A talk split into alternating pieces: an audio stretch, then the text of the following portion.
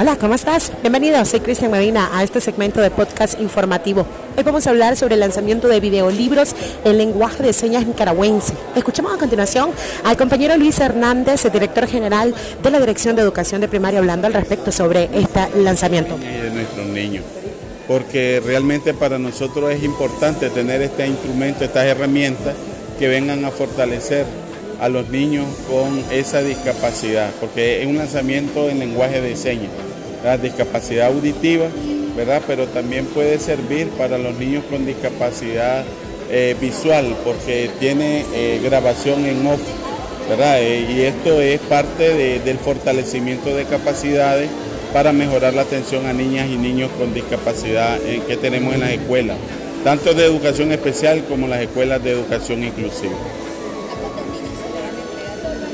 Bueno, estamos hablando de que con estos videolibros vamos eh, a, tener una atención en los niños de educación especial que están en las escuelas, eh, que son más de 3.000, pero también vamos a, tener la atención a niños que están en las escuelas regulares eh, y que tienen este tipo de discapacidad, que es parte de la educación inclusiva que sirve nuestro modelo de nuestro modelo revolucionario un modelo que tiene al ser humano en el centro y que atiende y que esté enfocado en el aprendizaje.